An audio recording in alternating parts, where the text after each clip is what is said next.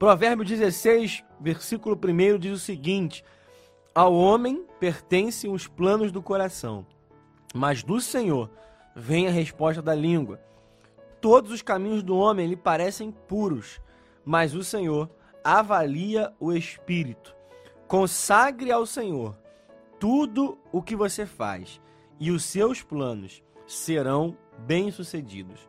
O Senhor faz tudo com um propósito até os ímpios para o dia do castigo. Esses quatro versículos são muito belos e eu, meditando nesse texto, eu quero que você também medite com você ao longo, ao longo do dia, medite nesse texto, para que você também seja abençoado da mesma forma que eu fui abençoado por esses versículos. São versículos diretos, são conselhos muito valiosos. O autor aqui, ele foi muito feliz, o Espírito Santo direcionou para escrever uma pérola para nossas vidas. Ele começa dizendo: Ao homem pertencem os planos do coração, mas do Senhor vem a resposta da língua. Nós temos em nossa vida, nós tentamos, tentamos ao longo da nossa jornada aqui na Terra, em momentos da nossa vida que nós precisamos tomar decisões, onde nós precisamos definir algumas rotas, definir alguns caminhos, nós fazemos planos. Nós temos em nossa vida planos que nós colocamos, nós colocamos algumas metas, nós temos sonhos, nós temos alguns direcionamentos, nós pensamos naquilo que nós estamos construindo para o futuro, nós projetamos algumas coisas e isso não somente para um futuro distante, isso não somente para anos, mas em nosso dia a dia. Nós a todo tempo, a todo momento, a toda hora, nós somos colocados diante de decisões, de escolhas, de opções que nós precisamos tomar. O pastor Marcos Celecias, um grande homem de Deus que nós conhecemos, fala que até o fato de nós não tomarmos decisões é uma decisão. Nós, quando nós não fazemos escolhas, nós estamos escolhendo não escolher. Então, fazer planos faz parte da nossa rotina. Nós, o tempo todo, pensamos em o que nós vamos construir, nós vamos fazer. E o texto ele é muito claro. Ele diz que ao homem pertencem os planos do coração, ou seja, Aqui está falando sobre o interior, aquilo que nós pensamos é, inter, internamente, naquilo que nós temos dentro do nosso coração, dentro dos nossos sentimentos, dentro da nossa própria alma, para que nós possamos colocar em prática com a nossa vida. E eu pergunto para você nesse dia, quais são os planos do teu coração. O que você tem projetado? Quais têm sido as tuas metas? Aquilo que você tem pensado para o teu presente, para o teu futuro? Será que esses planos são compatíveis com os princípios do Senhor? Será que esses planos são compatíveis com aquilo que o Senhor tem para a sua vida. E a palavra do Senhor é muito clara e Deus nos coloca aqui dizendo que os planos que ele tem para a tua vida, para a minha vida, para a nossa vida, são mais altos do que os nossos. Irmão, nenhum sonho que você tenha, nenhum projeto, nada que você possa almejar é comparável àquilo que o Senhor tem planejado para a tua vida. O teu maior sonho, o teu maior projeto, aquilo que você coloca como a tua maior meta de vida é pequeno perto daquilo que o Senhor projetou para você. Aquilo que o Senhor te é, projetou para ser, aquilo que o Senhor projetou para tua família, aquilo que o Senhor projetou para tua casa, aquilo que o Senhor projetou para o teu ministério, para tua vida espiritual,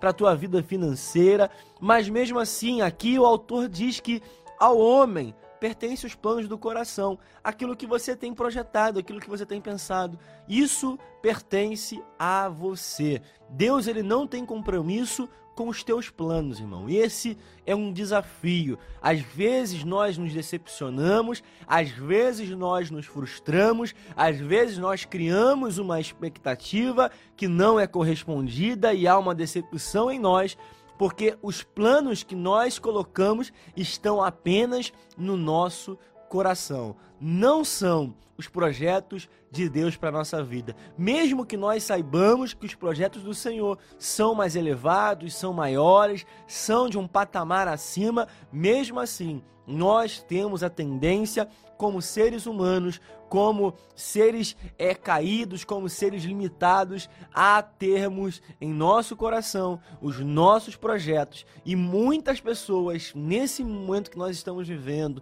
principalmente nesse ano de 2020, principalmente nesse cenário que nós estamos inseridos, nós vamos ver que tem pessoas que estão é, desanimando na caminhada, que estão se desviando do caminho que o Senhor estabeleceu, que estão se frustrando, que estão entrando em rotas bastante perigosas, que estão entrando em um declínio espiritual, moral. Por quê? Porque tem projetado coisas, tem projetado sonhos diferentes daquilo que o Senhor tem colocado. E além disso, porque, porque tem colocado esses planos diante de si, ainda além disso, quando esses planos não são correspondidos, quando essas metas não são colocadas em práticas, quando aquilo que você projeta não acontece, tem pessoas que têm se frustrado ao ponto de abandonar a fé em Deus, ao ponto de abandonar a crença no Senhor, ao ponto de abandonar a confiança no Todo-Poderoso, em promessas que o Senhor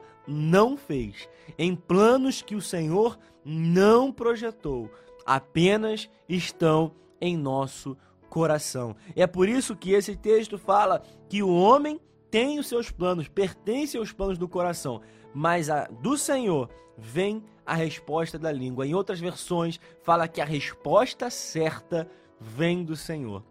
Irmãos, eu tenho uma certeza que o Senhor tem a resposta certa para os planos da nossa vida. O Senhor tem a resposta certa para aquilo que ele projetou para a tua família. O Senhor tem a resposta certa para aquilo que ele projetou na tua vida financeira, mesmo em tempos de dificuldade. Do Senhor vem a resposta certa. Do Senhor vem a resposta para aquela tua dúvida que você está pensando, para aquele plano que parece que não tem solução, para aquele plano que parece que está insolúvel. Do Senhor vem a resposta certa. Então pare de acreditar no teu plano, no teu projeto, nessa nesse dia, nessa manhã, nessa tarde, você que assiste depois, você que ouve depois, coloque os teus projetos hoje na mão do Senhor e deixe que os seus projetos virem o projeto do Senhor para a tua vida. E eu tenho certeza que o projeto do Senhor da tua vida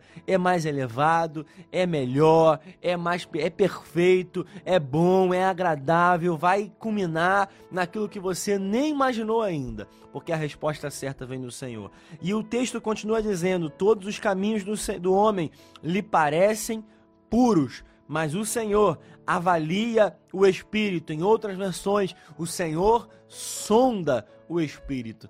Quantas vezes nós ah, olhamos para o cenário e as nossas decisões, os nossos pensamentos, aquilo que nós pensamos sobre alguém, sobre alguma coisa, parecem certos aos nossos olhos, mas não condizem com a realidade, porque ao nosso ver, na nossa opinião, tudo que nós fazemos parece puro, parece que nós estamos tentando acertar, que nós tentamos fazer o certo, mas o Senhor avalia o nosso espírito.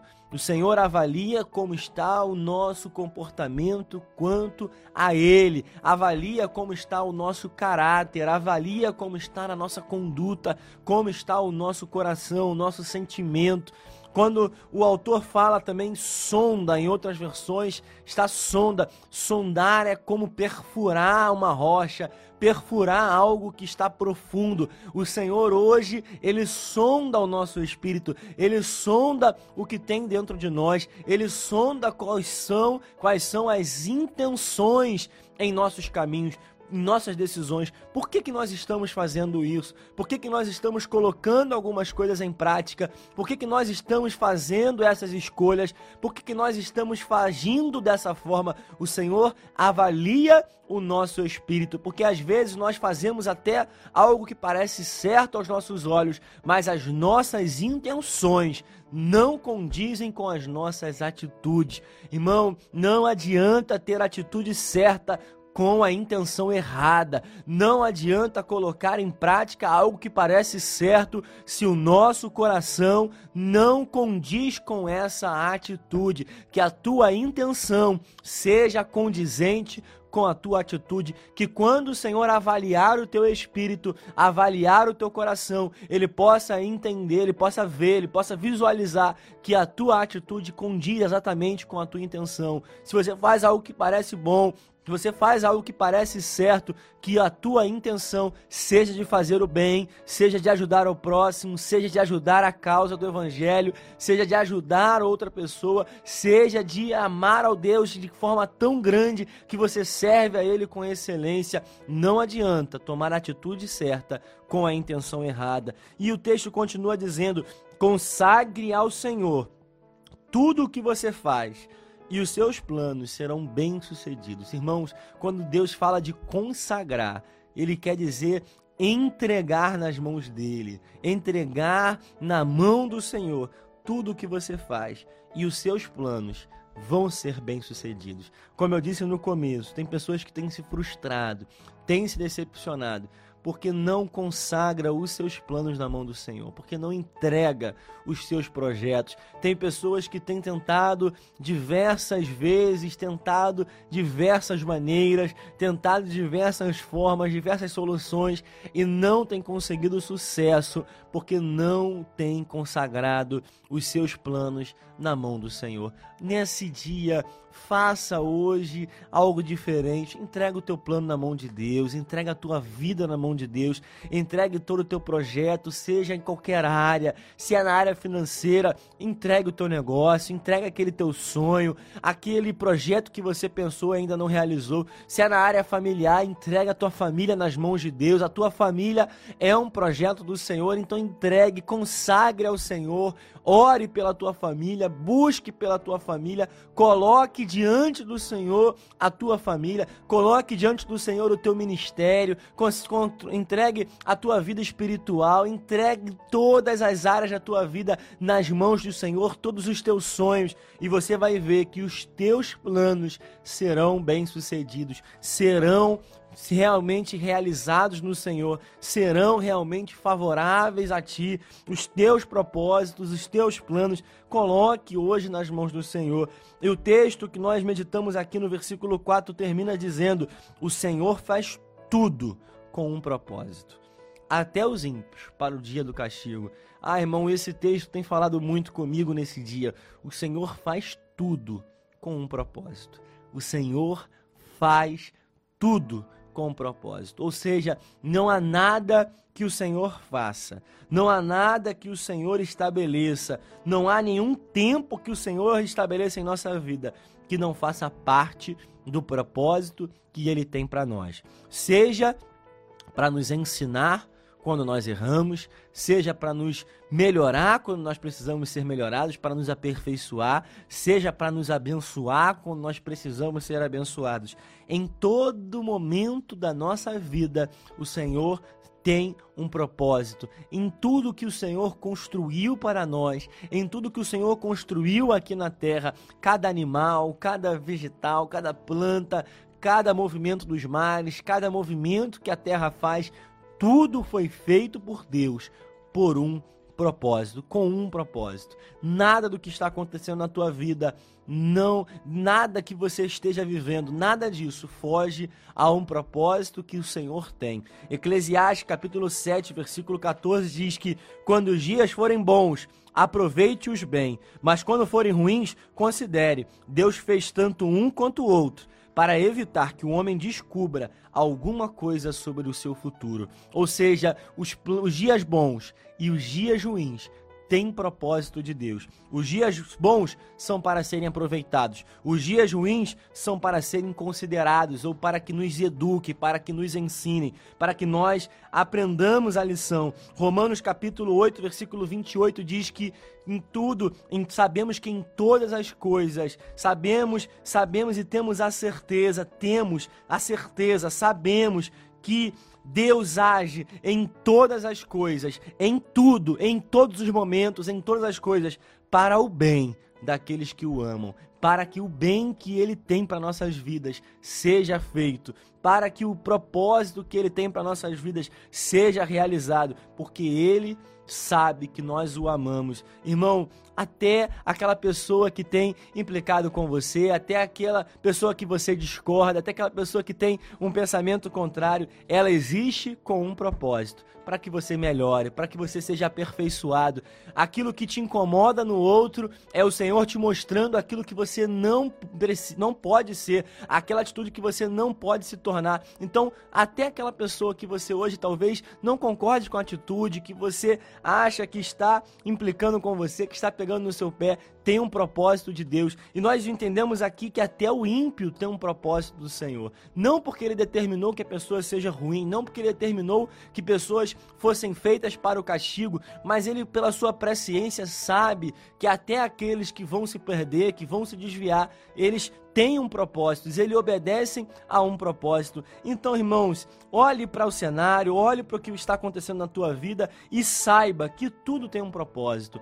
Se você está passando por dias ruins, saiba que o Senhor está te ensinando, saiba que o Senhor está te conduzindo pelo processo até o lugar da tua promessa. Se há alguém que hoje você está discordando, se há alguém hoje que parece que tem implicado com você, que tem um problema com você, que tem uma divergência com você, saiba que há um propósito, saiba que é para que você melhore, saiba que é para que você veja no outro aquilo que você não pode se tornar, quais são as atitudes que o outro tem que você também não pode ter. Aquilo que te incomoda no outro é uma forma de Deus ensinar para você aquilo que você não pode se tornar. Então pare hoje de reclamar, pare hoje de murmurar, tenha uma nova atitude, Tenha hoje um novo olhar, sabendo que tudo tem acontecido na tua vida, até os dias de catástrofe, até os dias de desastre, até os dias de choro, até os dias de lágrima, pelo propósito que o Senhor tem para a tua vida, em nome